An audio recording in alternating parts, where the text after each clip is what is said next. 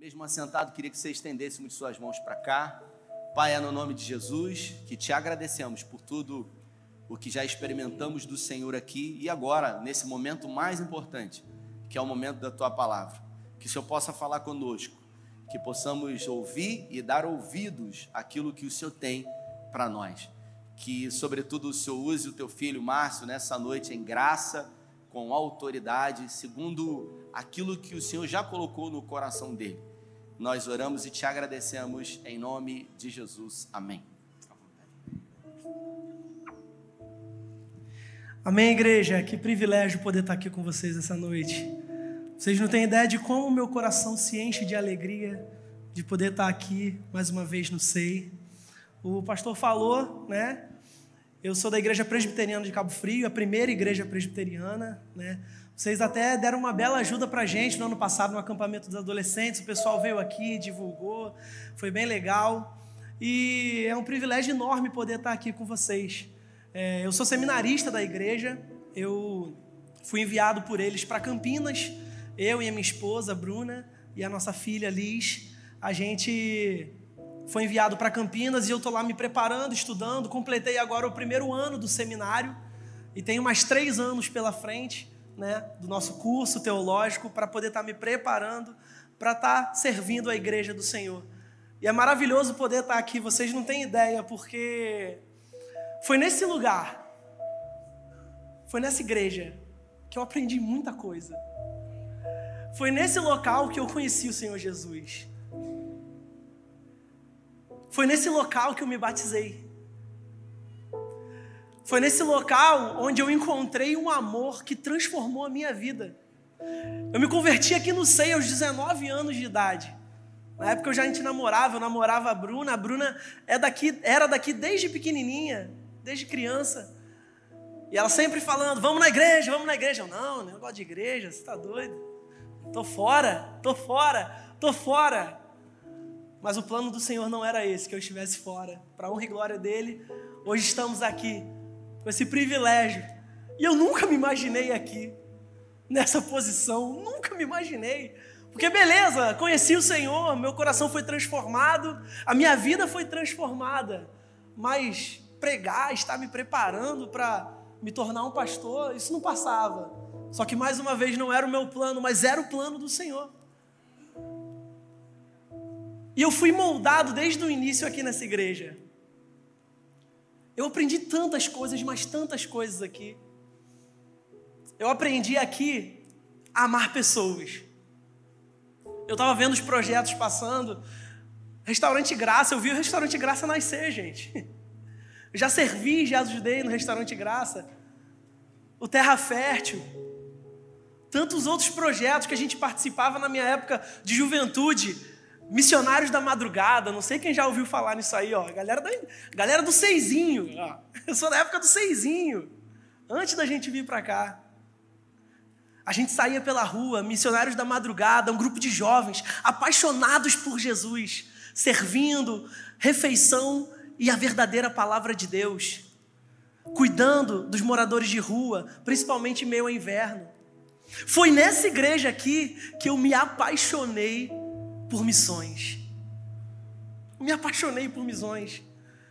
Com cinco, seis meses que eu tinha me convertido aqui, tive o privilégio de fazer uma viagem missionária para Bahia, cidade Cruz das Almas. Ó, oh, Maraísa ali, ó, oh, que benção, agora que eu te vi. Bom demais. E, nossa, lá Jesus, ele transformou a minha mente e me transformou uma pessoa apaixonada por missões. Tive a oportunidade de retornar alguns anos depois, até com o pastor Rafael, a gente foi junto. Fui com Jefferson, Joãozinho. Joãozinho, gente, pastor João, agora. Joãozinho. Joãozinho foi a pessoa que me recebeu aqui, que fez a minha oração quando eu aceitei a Jesus nesse lugar. Esse homem tem um, um local especial no meu coração, Joãozinho. Antes de eu ir para Campinas, eu chamei o Joãozinho lá em casa, ano passado. Falei: olha só, eu estou indo para Campinas, porque o Senhor me chamou para servir Ele através do ministério pastoral. E eu queria te honrar aqui nesse momento, porque foi através da sua oração que eu aceitei o Senhor Jesus. Foi o Senhor que me mandou te procurar naquele dia, para que você orasse pela minha vida, para que eu fosse transformado. E hoje eu estou aqui, tendo esse privilégio de poder conversar com vocês, de expor toda essa gratidão por tudo que eu aprendi aqui nessa igreja e dizer que de fato vocês também fazem parte disso. O senhor, pastor, também faz parte disso. Quantas vezes o senhor me acolheu aqui também nessa igreja?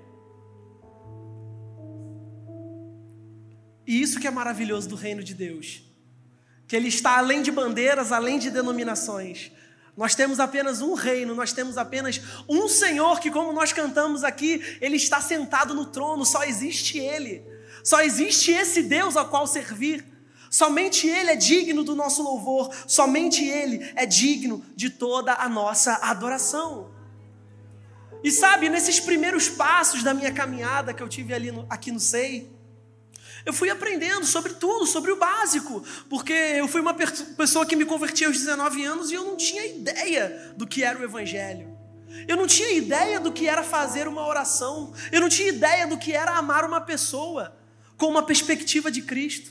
Eu não tinha ideia do que era estar sentado, ouvindo uma palavra, sendo transformado pelo poder que somente nela existe. E eu fui aprendendo dia após dia e quando o pastor Rafael me chamou, eu falei, cara, o que, que eu vou levar de mensagem para esse pessoal? Porque é um momento muito especial para mim.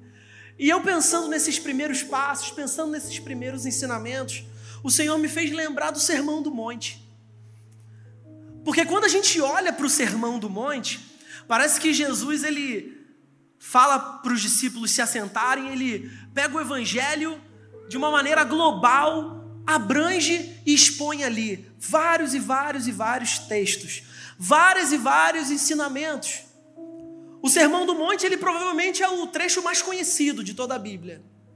E ele contém diversos princípios que a gente usa, jargões que a gente usa no nosso dia a dia, como ser o sal da terra, ser a luz do mundo.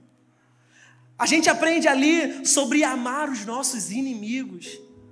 A gente aprende ali que, como árvores, precisamos dar frutos para o Senhor. A gente aprende sobre as bem-aventuranças. Jesus ele compartilha diversos ensinamentos valiosíssimos. Aprendemos sobre jejum. E ali também o Senhor nos ensina como orar. É no Sermão do Monte que aparece a oração do Pai Nosso. Oração, oração que provavelmente todos nós aqui conhecemos o Senhor nos ensinando a como orar. E quando eu lembrei dessa parte de oração, eu lembrei de um dia, que era no seisinho ainda, ó. Minha memória nem é muito boa, mas eu lembrei desse dia, porque esse dia ficou marcado para mim. Na época eu tinha 19 anos, eu tinha acabado de me converter, né? E foi o culto onde a gente ouviu uma palavra sobre oração sobre você ter fé, sobre você ter ousadia de falar com Deus, de se declarar a Ele, de clamar, de pedir ajuda, de apresentar as suas dificuldades a esse Deus. Onde a todo momento você precisa falar com Ele, onde a todo momento você precisa expor diante daquele que é dono de todas as coisas, capaz de resolver qualquer problema. Somente Ele você precisa expor as suas necessidades. E depois desse culto eu fui para casa. No dia seguinte eu ia acordar bem cedo, porque eu trabalhava em Búzios na época, uma loja que minha mãe tinha de fotografia. E é um exemplo bem simples que eu vou contar para vocês, mas isso marcou tanto a minha caminhada como um novo convertido. Sabe, quando a gente pensa que às vezes Jesus, ele não se preocupa com algumas coisas mínimas, pequenas da nossa vida, e a gente, ah, não vou falar isso para Deus.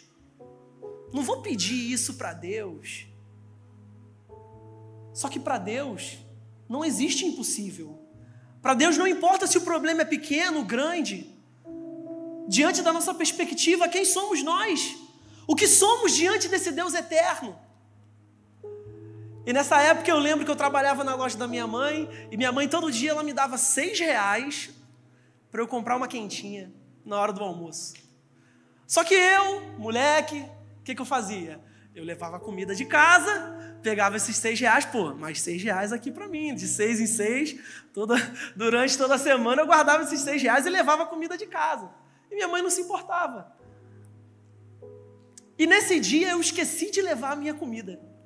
Esqueci de levar a minha marmitinha. Como é quentinha lá. Quando eu desci do ônibus, eu falei: caramba, esqueci minha marmitinha. Vou ter que gastar meus seis reais. Falei, tá bom, né? Aí eu fui andando para a loja. Aí eu lembrei do culto, pastor. Eu lembrei da oração. Eu falei assim, Senhor, eu não queria perder meus seis reais, Senhor. Senhor, poxa, eu sei que são só seis reais, mas eu não queria. Me ajuda. Eu não sei o que, que o senhor vai fazer, né? Aí fui olhando para o chão para ver se achava seis reais, né? Aí eu fui para a loja. Abri a loja, primeira cliente que eu atendi. Era uma moça, era uma loja de fotografia, ela estava com dúvida sobre como ligava o flash, como dava zoom, como não dava. Isso não era um serviço que tinha valor, né? Eu ensinei ela ali rapidinho, né? Falei, não, toma aqui, é isso aqui, aqui você, você dá o zoom, aqui você bota o flash. Ela, ah, quanto que é, meu filho? Não, isso não é nada não, senhora.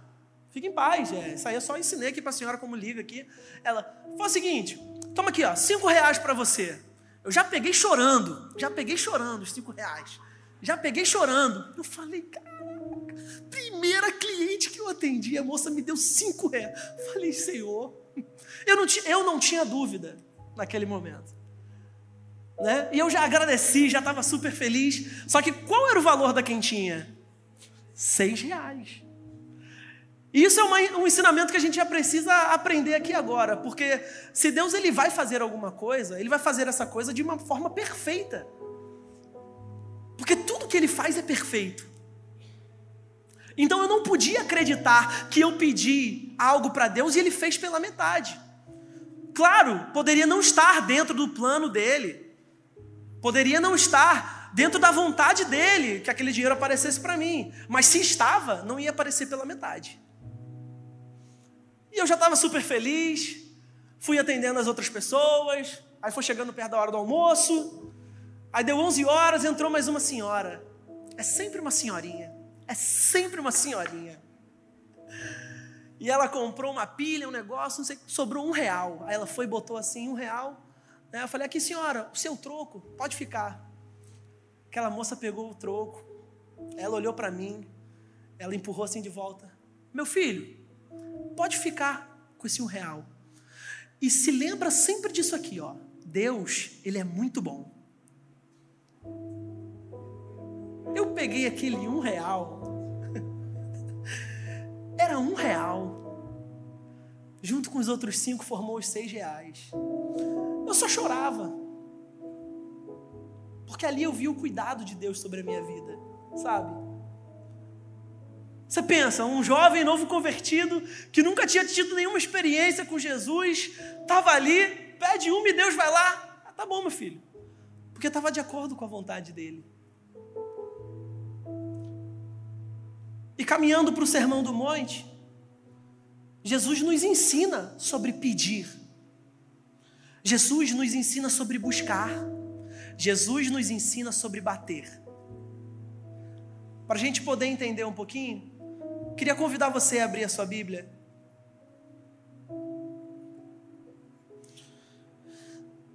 No livro de Mateus, Evangelho de Mateus,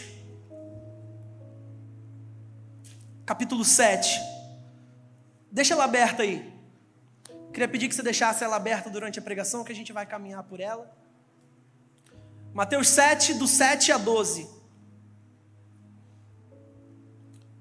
E sabe, quando a gente fala sobre oração, a gente precisa determinar algumas coisas sobre ela.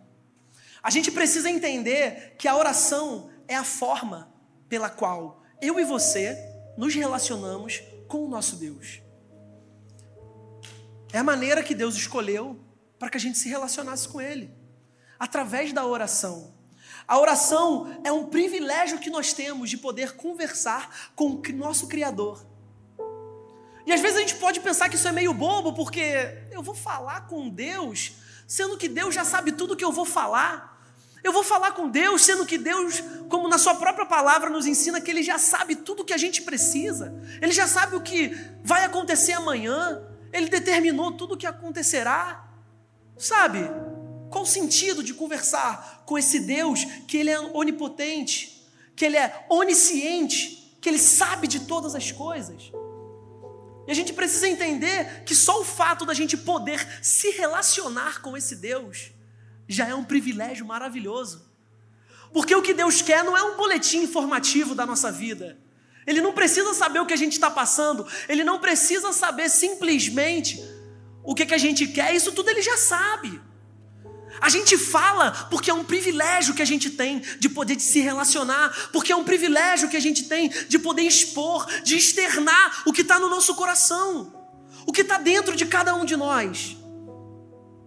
Da mesma forma, eu e você precisamos orar, porque Deus nos ordena dessa forma. Deus nos ordena que estejamos continuamente em oração. 1 Tessalonicenses 5,17. Orem continuamente orem sem cessar, a todo momento. Então a gente precisa entender que se o Senhor determinou isso na Sua palavra, nós precisamos cumprir. Então devemos orar a todo momento. Está aqui na igreja, está orando. Está na sua casa, você está orando. Você está no seu trabalho, você está orando. Você está caminhando, você está orando. Oração não é apenas um momento separado que você determina ali na sua vida, que você vai no seu quarto, e você ajoelha, sim, esse também é um momento de oração, mas a nossa oração como servos, como discípulos, como filhos, é um relacionamento a todo momento, um relacionamento diário. A cada momento da nossa vida, nós precisamos orar. Ah, tudo bem, Márcio, mas a gente precisa orar, mas Deus já sabe de tudo. Beleza, e Ele também é soberano sobre todas as coisas, Ele já determina tudo o que vai acontecer, Ele já sabe, mas será que a minha oração tem algum poder nesse sentido? Será que a minha oração ela pode mudar alguma coisa dentro dos planos determinados pelo Senhor? A gente precisa entender que faz parte faz parte do plano de Deus que a nossa oração ela faça diferença. O plano não é nosso. A vontade não é nossa, a vontade é dele, o plano é dele, mas faz parte do plano dele que eu e você possamos orar para que isso faça a diferença. Ele nos ensina em Tiago 5, 15 e 16, a oração feita com fé curará o doente, o Senhor o levantará, e se houver cometido pecados, ele será perdoado. Portanto, confessem os seus pecados uns aos outros e orem uns pelos outros para serem curados. A oração do justo é poderosa e eficaz. O que, que a gente acabou de fazer aqui no início do culto? Pastor levantou os cartões aqui, nós oramos, porque nós entendemos que é um privilégio nosso poder fazer parte dos planos de Deus. O próprio pastor acabou de falar que se o plano ele é de Deus, ele vai acontecer. Com a minha oração ou sem a minha oração, se o plano é de Deus, ele vai acontecer. Agora cabe a mim e a você decidirmos se queremos ter o privilégio, o privilégio de fazer parte desses planos desses planos perfeitos e poderosos do nosso Senhor. Temos o privilégio de participar. Então, que possamos sempre orar, entendendo o poder que existe na nossa oração. Mateus 7, de 7 ao 12 diz: Peçam e lhes será dado, busquem e encontrarão, batam e a porta lhes será aberta. Pois todo o que pede, recebe, o que busca, encontra, e aquele que bate, a porta será aberta. Qual de vocês, se seu filho pedir pão, lhe dará uma pedra? Ou se pedir peixe, lhe dará uma cobra? Se vocês, apesar de serem maus, sabem dar boas coisas aos seus filhos, quanto mais o Pai de vocês que está nos céus dará coisas boas aos que lhe pedirem. Assim, em tudo, Façam aos outros o que vocês querem que eles lhe façam, pois esta é a lei e os profetas. Eu acho que a primeira vez que a gente vai ler esse texto, essa mensagem, e a gente começa, nossa, mas peça e será dado, mas busque e encontrarão, batam e a porta será aberta. Simples assim. Que coisa maravilhosa. Só que a gente sabe que muitas vezes não é dessa forma que acontece na nossa vida. No meu exemplo, do meu almoço, aconteceu. Mas muitas vezes não acontece. E será que Deus ele deixa de ser poderoso? Será que o seu poder ele diminui pelo fato de eu e você fazermos alguma oração e ela não ser respondida da maneira que a gente quer que ela seja respondida? A primeira coisa que a gente precisa entender é que o Deus, ele que se relaciona com o seu povo, esse Deus, ele todo poderoso, ele não é um gênio da lâmpada.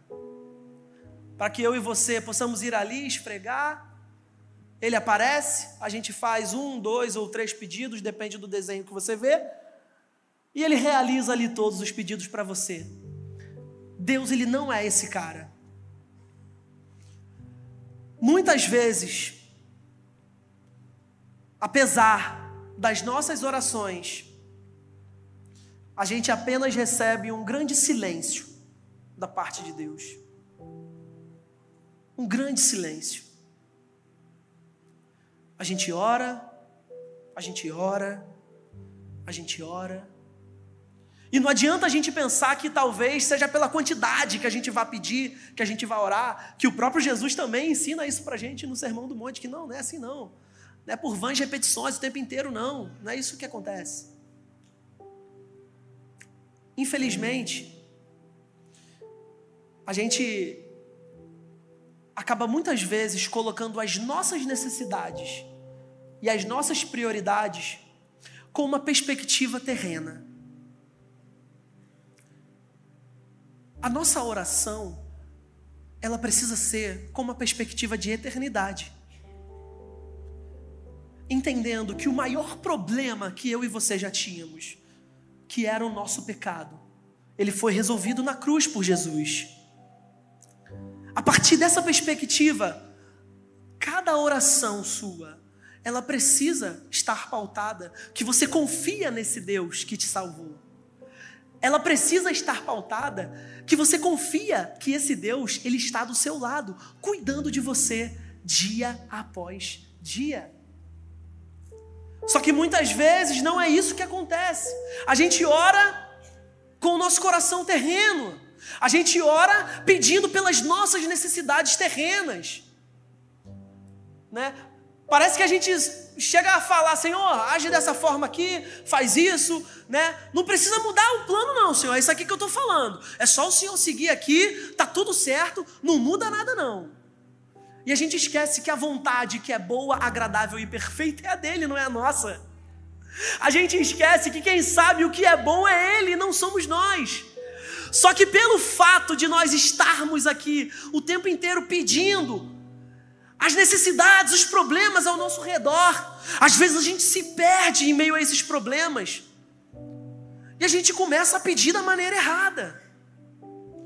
Então, na maioria das vezes, onde isso não acontece, é porque a gente não sabe como bater. É porque a gente não sabe como buscar. É porque a gente não sabe como pedir.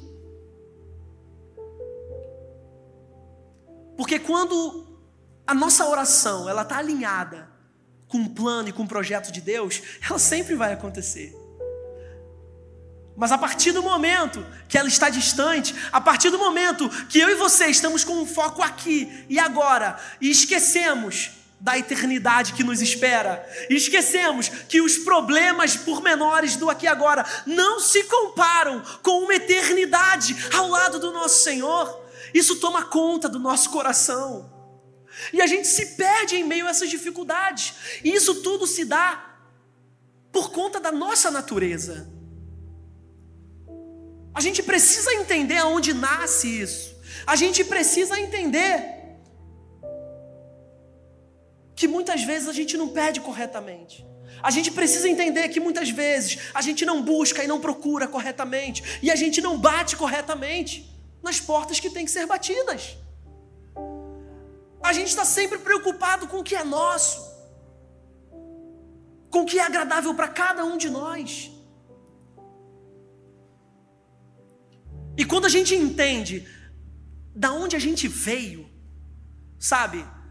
A gente entende da onde Deus ele nos resgatou, da onde ele nos tirou, entendendo a nossa natureza pecaminosa, que antes nós éramos escravos desse pecado. Que antes esse pecado era o nosso Senhor. Entendendo que esse pecado dominava a nossa vida e todas as nossas vontades. O próprio apóstolo Paulo nos ensina em Romanos 7: o bem que eu quero fazer, eu não faço. O mal que eu não quero, eu acabo fazendo. Eu não consigo. Eu não sei como eu vou orar. O mesmo apóstolo em Romanos 8 Completa que, da mesma forma, o Espírito nos ajuda em nossa fraqueza, pois não sabemos como orar. Mas o próprio Espírito intercede por nós, com gemidos inexprimíveis. E aquele que sonda os corações conhece a intenção do Espírito, porque o Espírito intercede pelos santos de acordo com a vontade de Deus. E aqui a gente precisa entender que aconteceu uma transformação na nossa vida. Aconteceu uma transformação no nosso coração. Sabe, aquele Márcio que eu falei diante dos 19 anos, ele estava escravo do pecado. Mas a partir do momento que Jesus, ele entra no meu coração, eu sou transformado. E antes escravo, hoje eu sou livre para vir aqui adorar, cultuar e celebrar o único rei que é digno da nossa adoração. Hoje eu e você não somos mais escravos daquele pecado que nos atormentava. Só que infelizmente, muitas vezes, ele está nos atormentando. E a gente precisa estar alimentado por esse espírito. Da mesma forma, Paulo nos ensina em Romanos 7 que diante dessa luta, Existe o homem interior e o homem exterior. Existe o espírito e existe o homem carnal. E dia após dia eu e você estamos nessa luta. E a pergunta que eu te faço é: qual deles você tem alimentado? Porque para que a nossa oração ela esteja de acordo, ela esteja alinhada com os planos de Deus, nós precisamos estar cada vez mais mergulhados nesse espírito. Nós precisamos estar cada vez mais mergulhados nessa palavra que nos transforma. Nós precisamos estar diante dele todos os dias, nos apresentando a ele como Deus, como Senhor, como Salvador da nossa vida.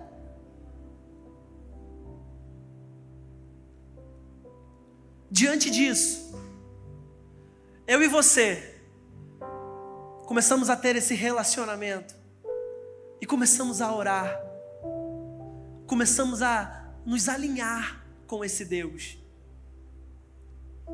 E eu acho muito interessante o exemplo que Jesus usa nos versículos de 9 a 11, quando ele diz que qual de vocês, se seu filho pedir pão, lhe dará uma pedra, ou se pedir peixe, lhe dará uma cobra.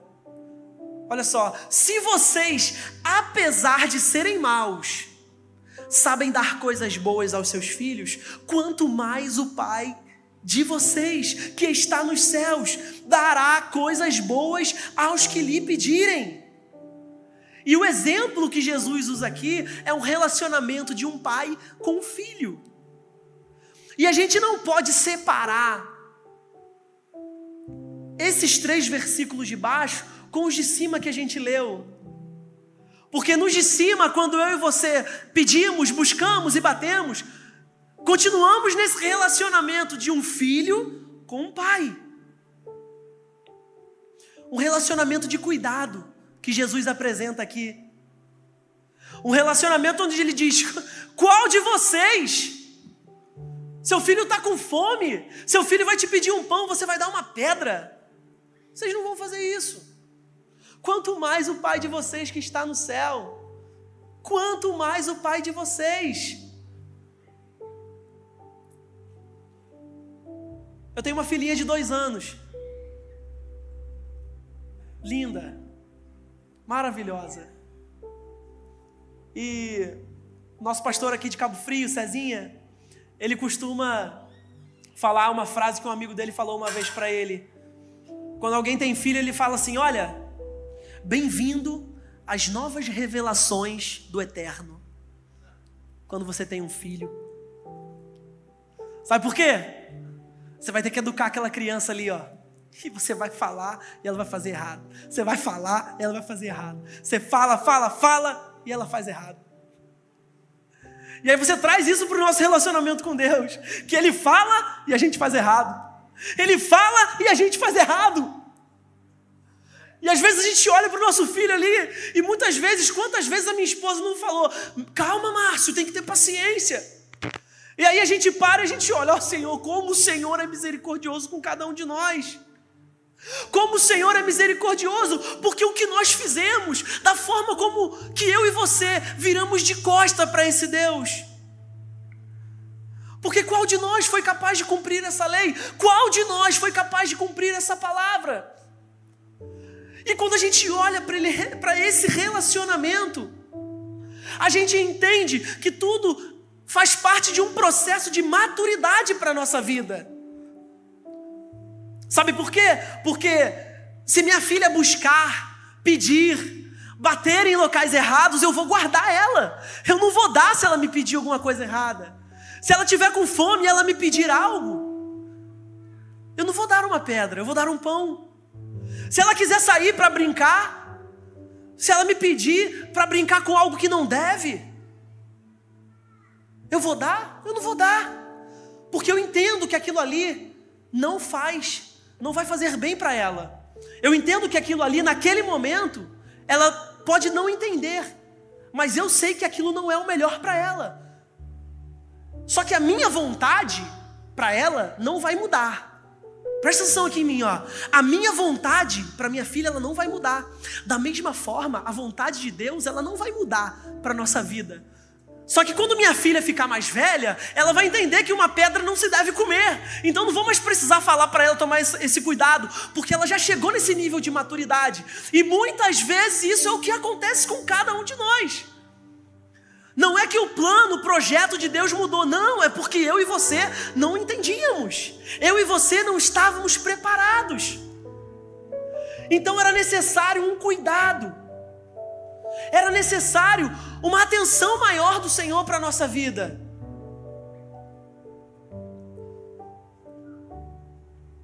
Não é sempre que Deus ele vai atender as nossas orações aqui na terra. Isso não torna ele menos poderoso. Porque, como eu já falei, nenhum sofrimento, nenhuma decepção, algo que a gente pediu e não recebeu, nada, nada vai se comparar. Nada vai se comparar com uma eternidade ao lado desse Deus. E quando a gente chega no último versículo, no 12, a gente vê, talvez você pode parar e pensar, mas como que Jesus ele muda de um assunto assim de uma forma tão drástica de um para o outro. A gente está falando de oração e agora a gente vai falar de amor ao próximo. Porque no versículo 12 ele diz: Assim em tudo façam aos outros o que vocês querem que eles lhes façam, pois esta é a lei e os profetas. Que, que Jesus está querendo ensinar aqui para gente? Mais uma vez eu trago à sua memória esse relacionamento de pai e filho. E em todo momento, em cada pregação que você ouve, a cada vez que você abre a sua palavra para você ler, essa palavra, ela transforma a sua vida. Essa palavra, ela transforma o seu coração. Mas ao mesmo momento, essa mudança precisa ser visível na sua vida, no seu dia a dia. E essa verdade, esse amor que te alcançou, precisa refletir para aqueles que estão ao seu redor. Porque nós fomos enviados por esse Deus, nós fomos enviados por esse Jesus para refletir os ensinamentos que ele nos passa. E da mesma forma que nós recebemos esse amor do Pai como filhos, da mesma forma como eu e você não entendemos muitas vezes algumas coisas, pessoas vão aparecer na nossa vida e elas também não vão entender. Talvez você vai ter algumas palavras, talvez você vai querer passar uma mensagem para alguém e essa pessoa também vai estar ali no seu na sua inocência, na sua ingenuidade, talvez na sua falta de conhecimento da palavra. Mas cabe a você também ter paciência, porque o nosso Deus, ele foi paciente com você. Porque o nosso Deus, ele foi um pai zeloso, cuidadoso. Porque o fato de muitas vezes a gente pedir e não receber é um cuidado dele sobre a nossa vida. Ah, de nós, se tudo que nós pedíssemos para Deus, Deus nos entregasse. O que seria das nossas vidas se eu e você recebêssemos tudo o que pedimos? Será que eu e você eu e você temos um conhecimento melhor ou maior do que o Deus que criou cada um de nós, do, de, do que o Deus que tem uma vontade que é boa, agradável e perfeita. Qual de nós tem um conhecimento maior do que esse? Diante de todo esse ensinamento de Jesus, a gente tem três lições para a nossa vida. A primeira delas é que os discípulos de Jesus eles oram como forma de relacionamento íntimo com Deus. A gente falou isso aqui no início. Orar é se relacionar com Deus. Então desfrute desse privilégio. Desfrute dessa alegria. Porque antes você estava escravizado pelo pecado. Antes os seus olhos não podiam contemplar o Rei dos Reis. Antes o seu coração não se alegrava na presença desse Espírito Santo. Mas os seus olhos foram abertos. O Espírito Santo te alcançou e te transformou. Hoje eu e você temos o privilégio de nos relacionarmos com esse Deus Todo-Poderoso. Então não desperdice a oportunidade. Dia após dia, desfrute disso. Dia após dia, desfrute de um relacionamento com o Senhor. Dia após dia, faça isso. Da mesma forma, eu e você devemos confiar que Deus responde às nossas orações. Mas Márcio, você acabou de falar que não é sempre que ele responde. Ele sempre vai responder. Talvez ele não vai responder na maneira que você quer. Mas ele sempre vai responder, sabe por quê? Porque ele sempre está presente. A palavra nos ensina que ele sempre está presente. Ele é um Deus real que ouve a nossa oração. Sabe, quando eu e você fechamos os nossos olhos, não é nada de ilusionismo ou falar com alguém que não existe, nós estamos falando com o Deus Criador que nos salvou e Ele está ouvindo a nossa oração. Talvez você pense por algum momento que a sua súplica, a sua necessidade, ela não foi ouvida pelo Senhor. Que isso saia da sua cabeça em nome de Jesus e você tenha certeza que Ele sempre está presente, que Ele sempre se faz presente em meio ao seu povo, porque Ele é um Deus que se relaciona com o seu povo. Nós servimos a um Deus relacional. Nós servimos a um Deus que se comunica com cada um de nós. E da mesma forma, Deus nos oferece seu maravilhoso amor. E precisamos refleti-lo através da nossa vida. Você foi transformado por esse amor, você foi impactado por essa verdade. Então carregue isso com entusiasmo, com alegria, porque foi isso que eu aprendi nessa igreja, gente. Foi isso que eu aprendi a servir com tudo que eu tenho, a amar com tudo que eu tenho. Eu aprendi que a necessidade, a minha necessidade, nunca deve ser colocada diante dos planos e projetos de Deus.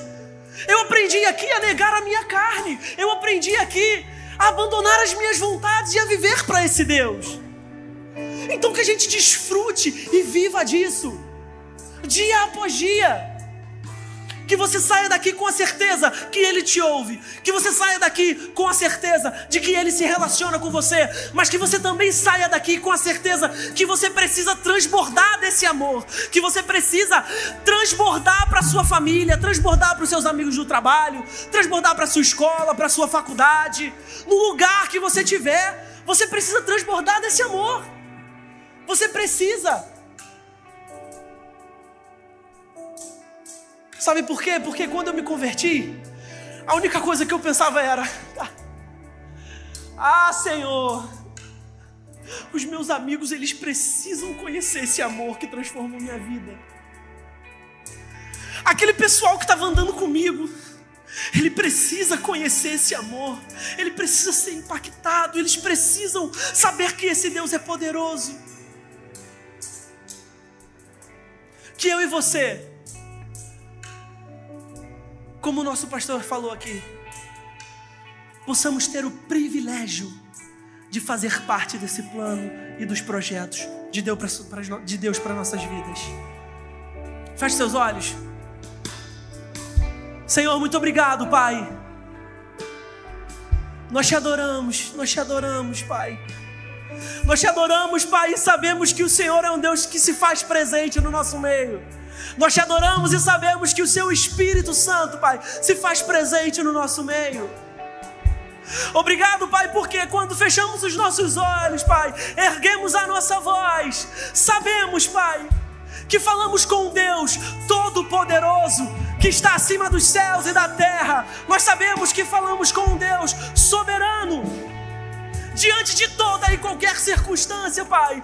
Então que o Senhor possa nos direcionar, que o Senhor possa, Pai, nos iluminar a cada dia, Pai, que possamos ser direcionados, Pai, através dos seus planos, dos seus projetos, Pai, para nossa vida, que cada vez mais possamos negar a nossa vontade, possamos negar a nossa carne, possamos, Pai, abandonar tudo aquilo que nos afasta dos seus planos e projetos, Pai, e possamos fluir diante de Ti, Pai, possamos fluir diante do Seu Espírito, Pai.